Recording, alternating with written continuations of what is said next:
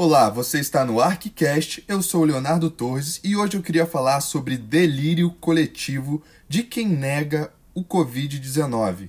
Há um tempo, não somente o Brasil, mas o mundo todo tem presenciado um levante negacionista, ou seja, um movimento que tende a negar alguns fatos da realidade, refutando eles com teorias mirabolantes.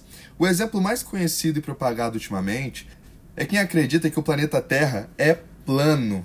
Existem outros, né? Como a negação do vírus da AIDS, do aquecimento global e agora, como já era esperado, do próprio coronavírus. O grande problema desse movimento é a sua cegueira gerada por quem realmente está nesse movimento.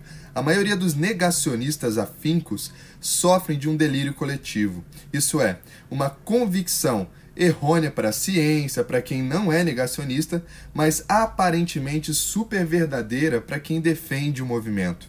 Não existe prova científica ou dialética que os faça mudar de ideia, pois a convicção deles não depende de fatos ou dados, mas da crença. E não há nada mais forte para o ser humano do que a própria crença, do crer em algo. Não à toa temos milhares de provas históricas de indivíduos que morrem por suas ideologias, deuses, religiões e etc. Não é difícil a gente ver hoje pessoas falando assim sobre o coronavírus. Ah, eu não sei. Você conhece alguém que esteja com coronavírus? Parece que é coisa da mídia. Isso é uma típica frase delirante. É verdade que se deve ficar atento às fake news, no entanto, essa dúvida extrapola o limiar da realidade, fazendo o indivíduo não aceitar os fatos do mundo seja por estar vinculado a uma ideologia política, seja por ele se identificar com líderes políticos que também deliram, ou até mesmo com um mecanismo de fuga da realidade porque tem medo das adversidades do mundo.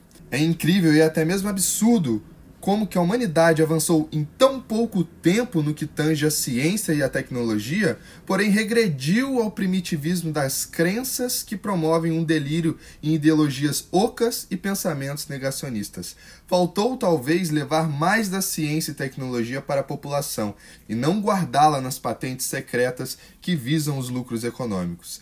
Resta saber o quanto esses delírios coletivos cresceram, e isso, infelizmente, ficará muito claro após a pandemia do coronavírus.